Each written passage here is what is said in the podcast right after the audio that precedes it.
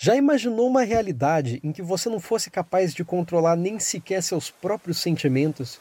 Como seria viver perante um corpo social sofisticadamente opressor que justificasse suas ações por meio de motivos torpes, aplicáveis somente em circunstâncias restritas e parciais? Pois é, a partir disso que The Red Strings Club brilha, e é desse ponto em diante que vamos refletir hoje. Saudações a todos, Pedro Batera é quem vos fala e dessa vez nosso papo gira em torno de uma das obras mais positivamente surpreendentes com que tive contato nos últimos tempos.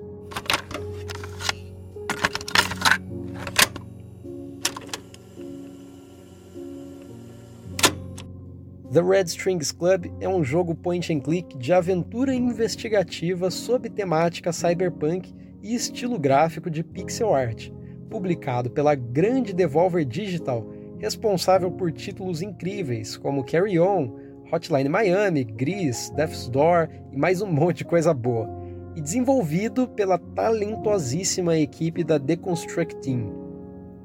Olha, é claro que só com isso já daria para esperar algo bom, mas a profundidade proposta pela narrativa cria tantos dilemas filosóficos e morais que me surpreende muito. Me surpreendi ao ponto de criar esse roteiro na íntegra e passar ele na frente de outros dois que já estavam sendo construídos. Aguenta aí, eu prometo que vou justificar tudo isso.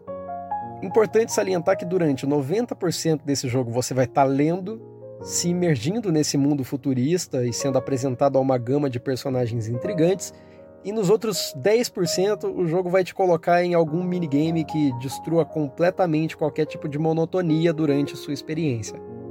Agora, a parte mais impressionante nisso tudo é que as coisas são tão bem escritas que não dá vontade de parar. Ainda por cima, levando em conta a linguagem acessível até para quem não tem hábito de ler. Juro, não é nenhum Disco Elysium. Por último, da seara da exposição, mas não menos importante, tem legendas em português disponíveis, com alguns errinhos, mas nada que atrapalhe. Então você que não entende de inglês também não tem desculpa. O game ainda é barato e roda tem uma batata. Sério, quer mais o quê? Para o pessoal que curte a temática e a dialética envolvida nela, é, fãs do Isaac Asimov ou do Philip K. Dick, isso aqui é um prato cheio.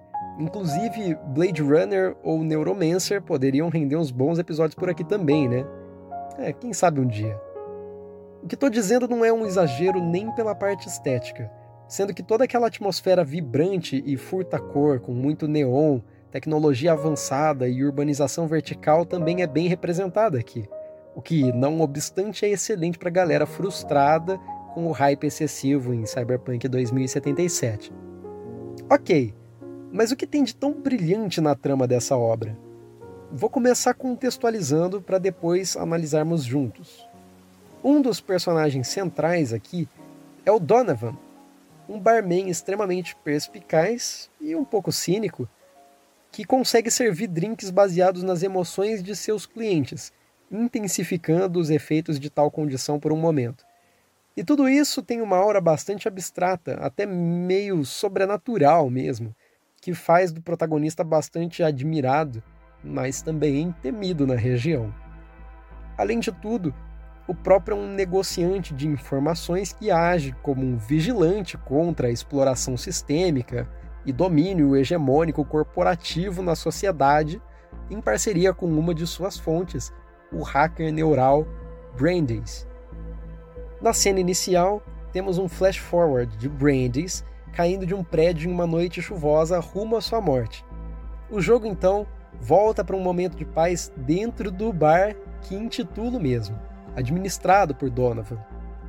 O impulso inicial do jogador é entender como e por que os acontecimentos acarretaram o que foi visto de repente. A tranquilidade logo é rompida com a chegada de um androide de uma linha de ponta chamada Akara, de código serial 184 desenvolvida por uma mega corporação, a Supercontinent.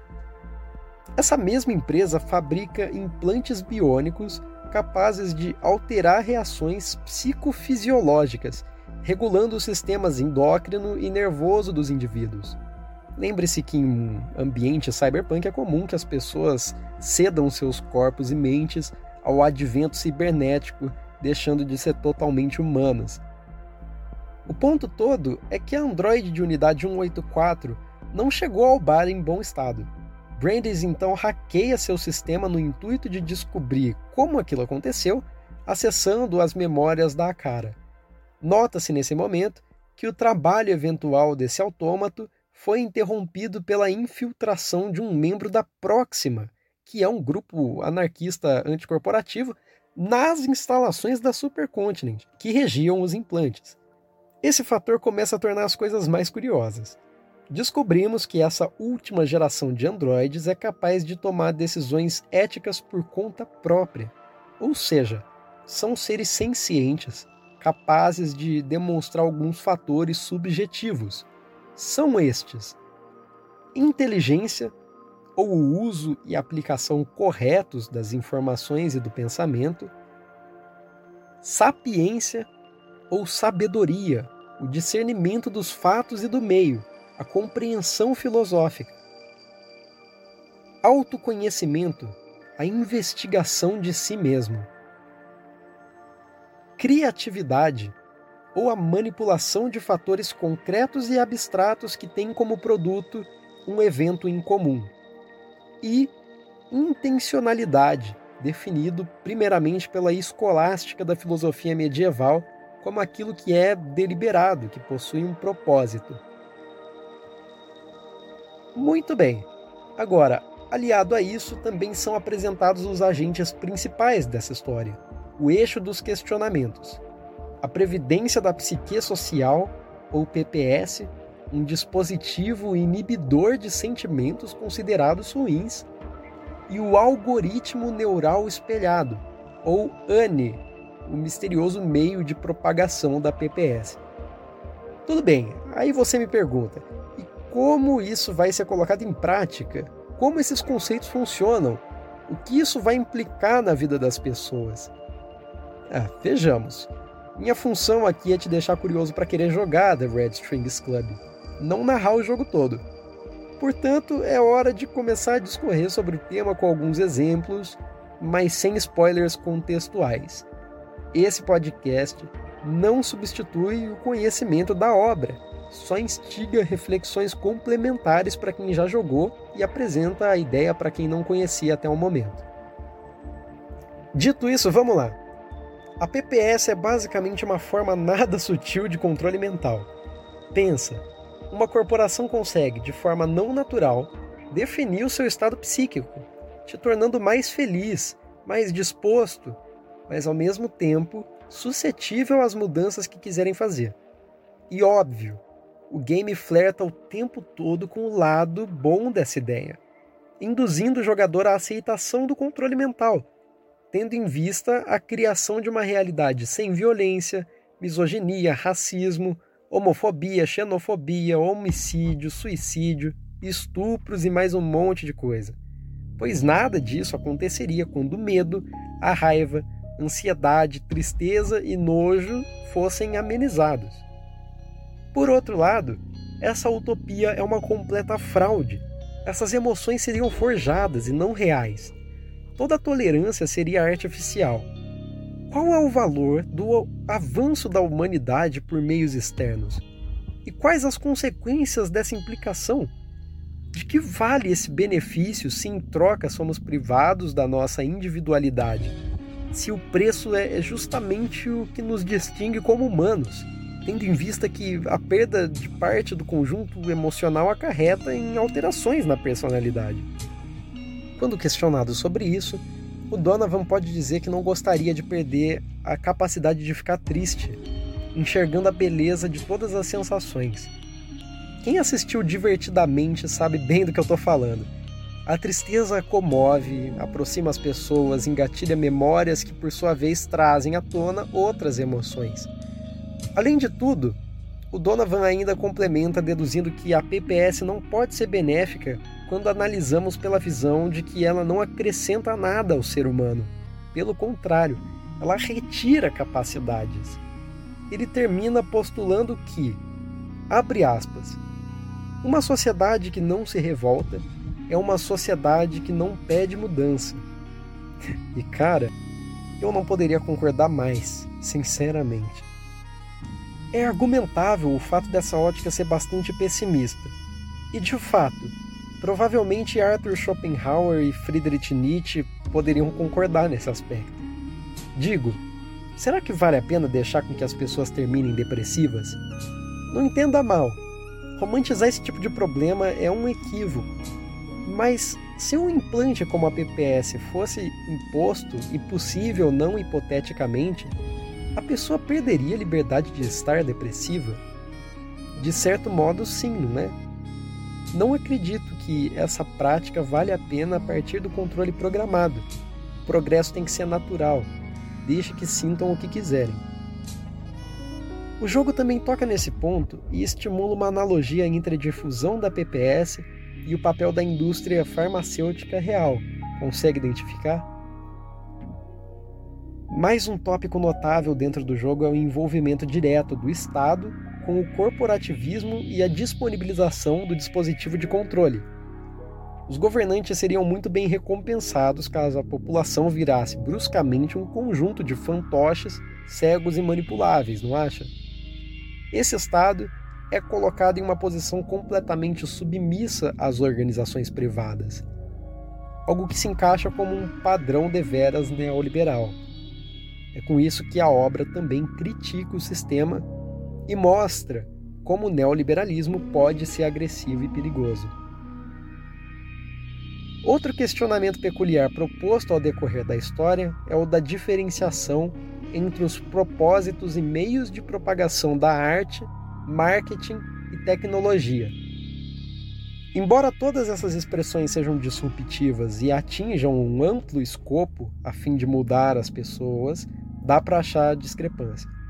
Por exemplo, um artista poderia alterar uma obra após o seu lançamento, porque a arte é pessoal, enquanto uma empresa de tecnologia não necessariamente teria as mesmas permissões do ponto de vista ético. No caso da trama do jogo, não seria ético que os implantes biônicos fossem atualizados com a PPS sem o consentimento dos usuários.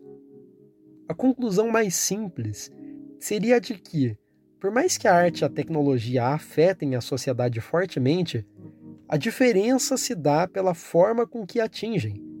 A arte, por percepção e sensibilidade, já a tecnologia, física e diretamente. Se pensarmos onde ficaria o marketing nessa equação, poderíamos interpretar a sua substância e objetivo também diferentes da arte, por incentivar o consumismo. Em dada circunstância, um personagem diz ao Brandis que a finalidade dos revolucionários da Próxima e a da Supercontinent são iguais. Todos querem salvar o mundo, só dispõem de visões distintas. Brandes então pode refutar essa colocação ao dizer que o essencial é justamente a diferença de perspectiva. Parafraseando o personagem, é dito que você não pode dizer que um fascista e um progressista são iguais apenas porque ambos defendem seus ideais com fervor. E aí? Concorda aí com essa resposta? O que você pensa dessa oposição entre a forma de execução das ideias? Por fim, Agora é hora de supor uma alternativa em que a implantação da tecnologia de controle fosse opcional. Ainda assim, podemos identificar falhas do modelo. Imagine a segregação entre os ciborgues e humanos. Aqueles que optassem pela adesão ao novo conceito seriam privilegiados por todos que financiam o dispositivo, enquanto os outros acabariam abandonados por completo. É uma dicotomia excludente Vale também ressaltar que Red String é mais que apenas parte do nome da mídia em questão. Funciona como uma certa mecânica que toma por base um fato análogo à também filosófica lenda oriental da corda do destino, Akai Ito. A tal lenda se estende acerca de um metafórico fio vermelho que interconecta seres humanos, de tal forma que aquelas pessoas passam a ser destinadas uma à outra. O fio amassa, se enrola, contrai, estica, entretanto nunca é rompido. Bem, dentro do game isso foge da esfera amorosa e funciona com o intento de esclarecer ao interlocutor que a cena final já foi definida. Não há como impedir, o que não significa que suas ações deixem de gerar frutos. É possível alterar acontecimentos, quase como em um interactive storyteller, tipo Life is Strange ou Heavy Rain. A forma como você encontra e extrai cada informação, bem como a quantidade adquirida delas, é definida pela gameplay.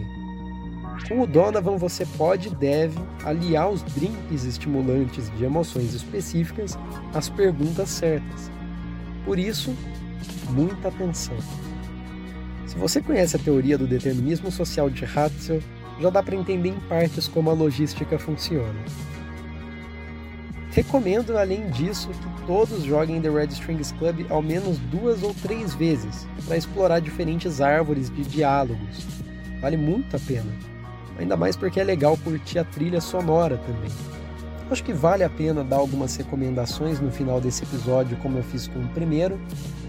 Então, eu diria que para quem tem interesse pelo jogo e quer dar uma olhada em como a gameplay funciona, assisti uma análise que a IGN postou já há um tempo, é, feita inclusive pela, pela Carol Costa, e é bem interessante, eles mostram um pouco mais de como funciona na prática tudo isso. E eu também recomendo um vídeo que aborda o mesmo tema, feito pelo youtuber Tropia, que dá uma ênfase muito interessante nessa hipótese onde humanos e ciborgues ficariam completamente segregados. Espero que eu tenha te convencido a dar uma chance ao jogo. Com certeza vai incentivar pensamentos relativos à ética, felicidade e várias outras concepções em você. E caso tenha ouvido até aqui, agradeço imensamente. Essa obra superou todas as minhas expectativas. Por mais que 2018 tenha sido um excelente ano para videogame, com God of War, Red Dead Redemption 2, eu acho que The Red Strings Club virou o meu título favorito desse ano. Minhas formas de contato vão estar aí na descrição caso queiram trocar uma ideia, ok? A gente se vê por aí. Valeu!